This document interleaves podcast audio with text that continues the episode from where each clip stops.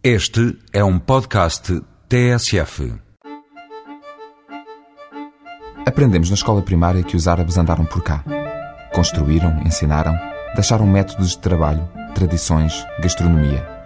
O Garba al-Andaluz, a sul do Mondego, abarcava o norte de África e parte da península que hoje chamamos Ibérica. Há um sítio em particular onde a tradição islâmica está bem viva em Portugal. Em Mértola, o campo arqueológico lança alguma luz sobre um período da nossa história que já esteve mais às escuras. E os nomes das ruas, dos restaurantes e dos bares lembram os árabes que por aqui andaram. Mas a população vai mais longe. Todos os anos organiza uma festa islâmica que anima as ruas da vila e as enche de cheiros, sabores e sons que estamos habituados a ver do lado de lá do Mediterrâneo. Este ano, o Festival Islâmico já começou. As atividades duram há uns dias, mas é neste fim de semana que ficam em alta. Daqui a um quarto de hora começa a oficina de dança oriental. Já não vai chegar a tempo, de certo, mas amanhã à mesma hora há outra.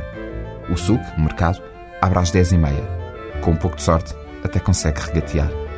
E vai haver conferências, exposições e animação de rua. Bokdir e o grupo Paubu Teatro Dança vêm de Marrocos.